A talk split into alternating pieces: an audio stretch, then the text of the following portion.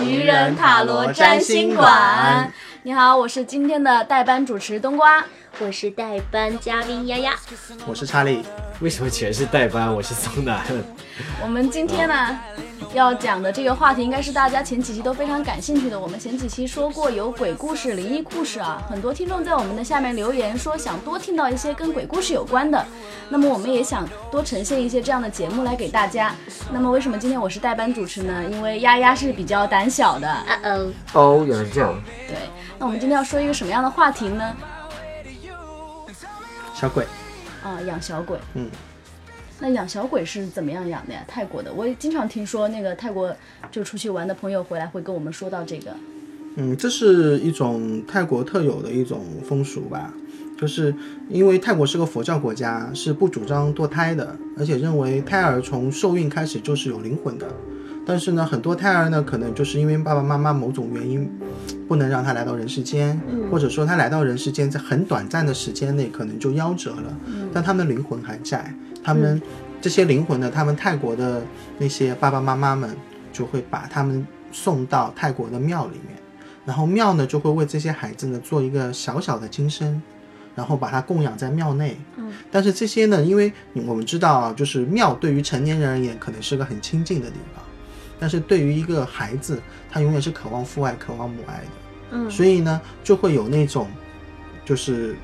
善男信女，我们说的好听一点，会把这些娃娃请回自己家去养他们一段时间，因为鬼是有阴寿的，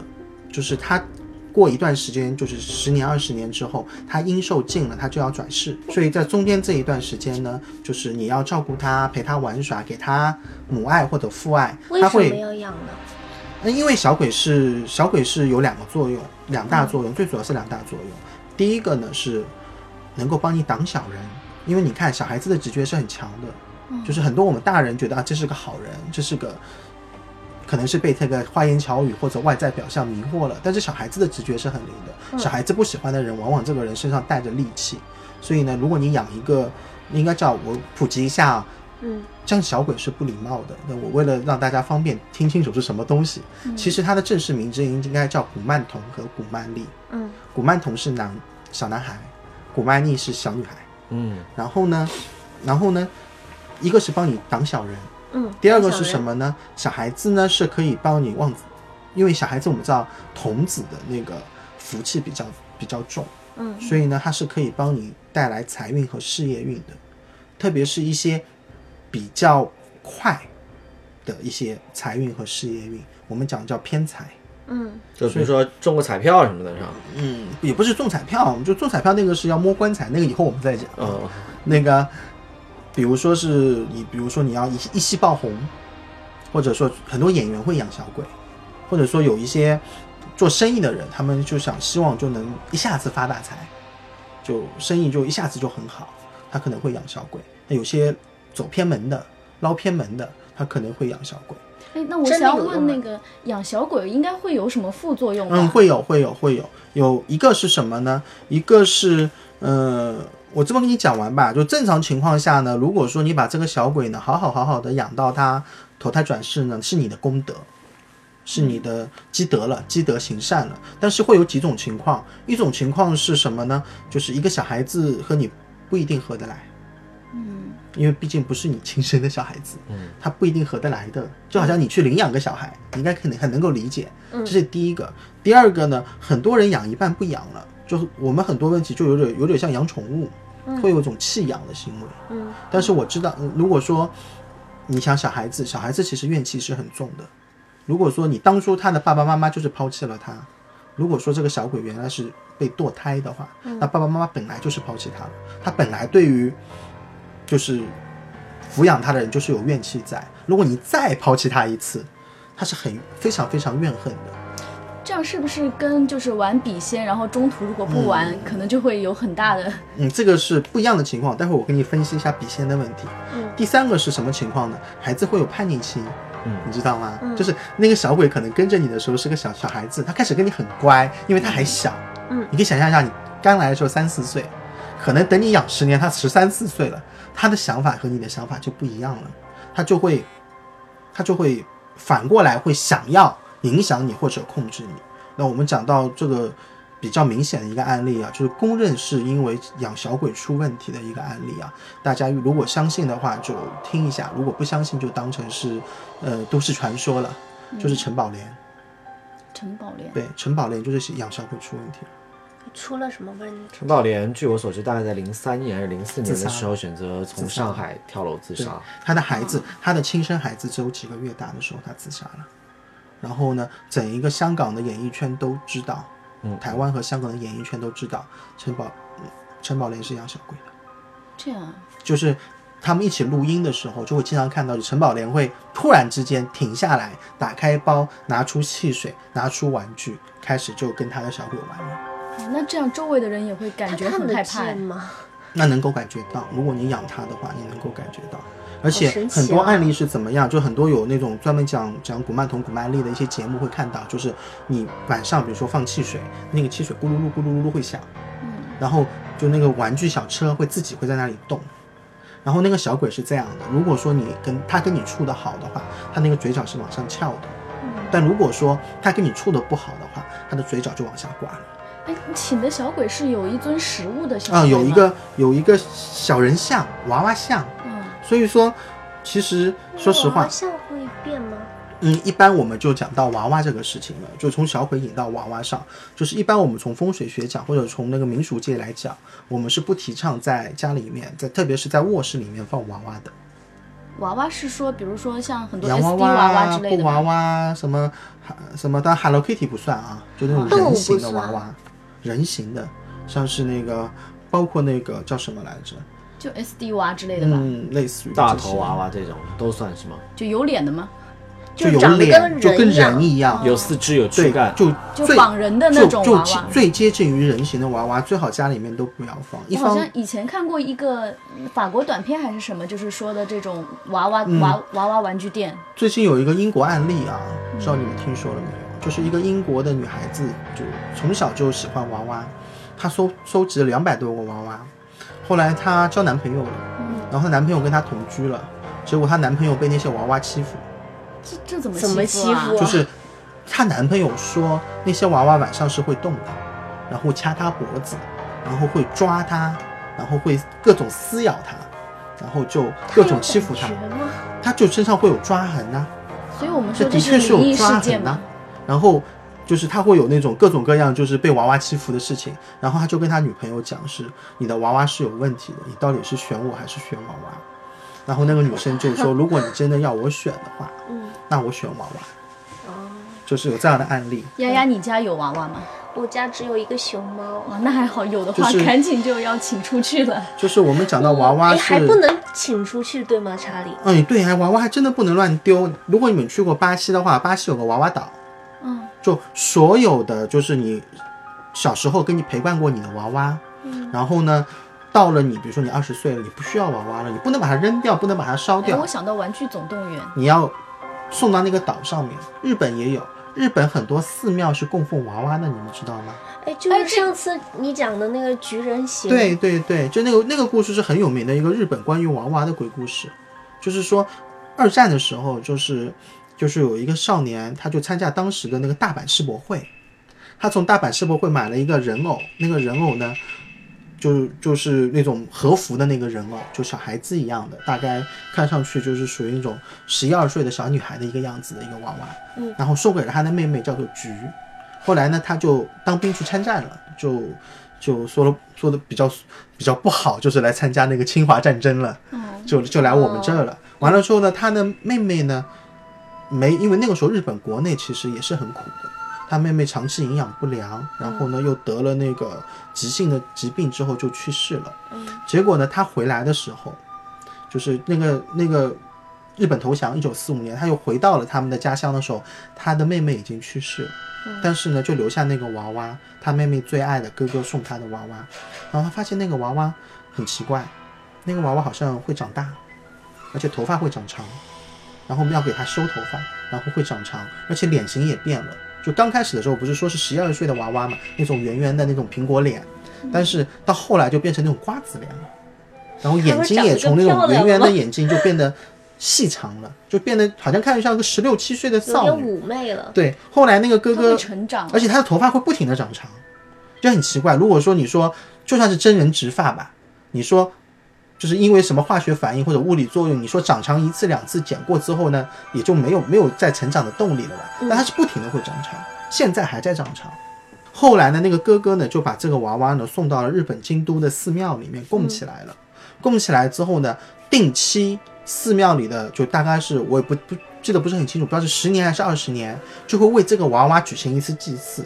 完了之后呢，会为这个娃娃剪修剪他的那个头发头发，然后呢会给她沐浴，然后给她换新的衣服。然后在日本是这样的，所有的小女孩成年的时候，她的娃娃都要送到寺庙里面。然后寺庙里面的娃娃太多了，就每到十年、二十年，娃娃会把所有的娃娃拿过来做一场很大的法事后，集体的焚烧掉。但是你自己是不能去处理它的，因为一般情况下，我们认为就陪伴人十年、二十年的娃娃，它是有念力在的。有灵性，就有念力，就是你赋予它了，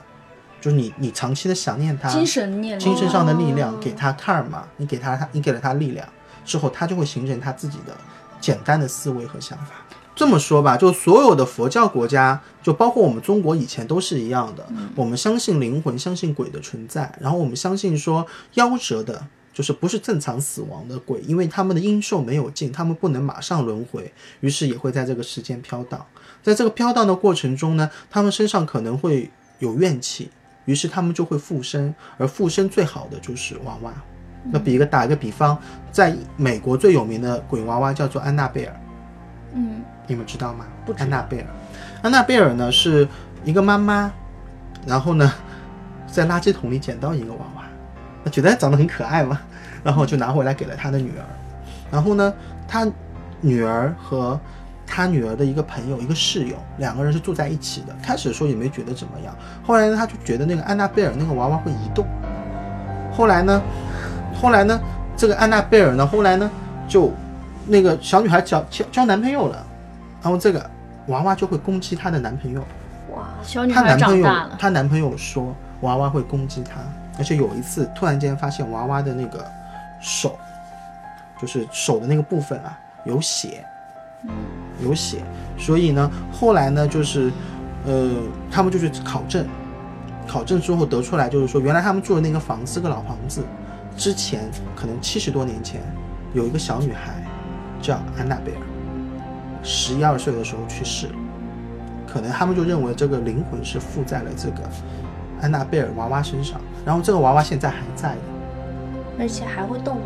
他们被他被锁在一个柜子里，然后外面贴了个十字架，但是不知道什么时候会出来，这是被封印住了。对，被封印了。但是那个娃娃在在整个欧洲是很有名的，叫安娜贝尔，专门为了真事儿。专门为了这个娃娃还拍了一本电影叫《安娜贝尔》。哎我们说到了日本的也是真实的娃娃的故事，也说到了安娜贝尔这个故事，中国有没有类似的？嗯，中国关于娃娃的故事相对而言比较比较少。比较少。原因是因为一个呢，一方面呢，就是我们中国人好像不太喜欢人偶，嗯，就我们很很少做人形的人偶。那个第二方面呢，是因为那个嗯，因为也是因为特殊的历史原因和特殊历史的关系，近五十到一百年，中国相对而言比较动荡，小孩子吃饭都是问题，但所以相对而言，你说家里面能有个洋娃娃摆着的就很少了。但是呢，呃，也是有禁忌的。最简单的禁忌就是，我不知道你们有没有有没有玩过扫晴娘，就是所谓的晴天娃娃、一休哥一，休哥。对对，嗯，大家很 很很多人不知道，其实晴天娃娃是个精灵，是精灵，对，他会笑的哦。在在日本就认为晴天娃娃就是就是就是属于呃小精灵，所以你看啊，日本把晴天娃娃是挂在屋檐下的，他不会把它挂在房间里。嗯，然后如果要下雨或者是雨前或者雨后，它会有表情上的变化，所以我们中国人就很奇怪的会把晴天娃娃挂在家里面。哎，那巫毒娃娃是哪里？哦，巫毒娃娃是南美的，是夏，我不知道为什么很很长一段时间，就很早以前有段时间中在我们国内会流行巫毒娃娃。哎，我小时候有买过，哎，说什么会带你带来好运啊，会在会招桃花，其实不是，巫毒娃娃是下咒用的，这样啊，就我诅咒你。巫毒娃娃是是南美的巫，就南美的巫师拿来下咒用的，是不是比如说跟中国别人扎下咒小人扎就是一样的类似于扎小人，就是就是咒这个概念就有点像怎么说呢？就是有点像，有点像念力那个概念，就是我给了他一个名字，然后我赋予他一种力量，然后我对你的诅咒，然后呢，呃，会给你未来。就这个东西，我想到以前我我认识一个生苗的老太太，她据说是会下蛊的，然后呢，但是呢，他没有教过任何人下蛊。然后我跟他的孙女混的比较好，就在他们家蹭饭的时候，我就问那个老太太说。蛊到底是什么东西？然后那个老太太？哎，那个老太太跟我讲了一句话，她这个似是而非的回答啊，那只代表那个老太太的观点，但我记住了。她跟我讲，所谓的蛊就是我用我一生的幸福和我接下来所有的人生，我来赌你，就是我用我一生，就是我用我一生，就是打个比方，我十八岁认识你，我后面的人生，我活到八十岁，我后面六十八年的人生，我只做一件事情，就是诅咒你。多大仇多大怨啊！好恶毒这不能啊！睡一觉来解决这个问题吗？所以，所以那个老太太就跟我讲说，她不打算把这个东西传下去了。嗯，就但是她认为，失传也不太好。嗯，我觉得这个东西还是让她失传吧。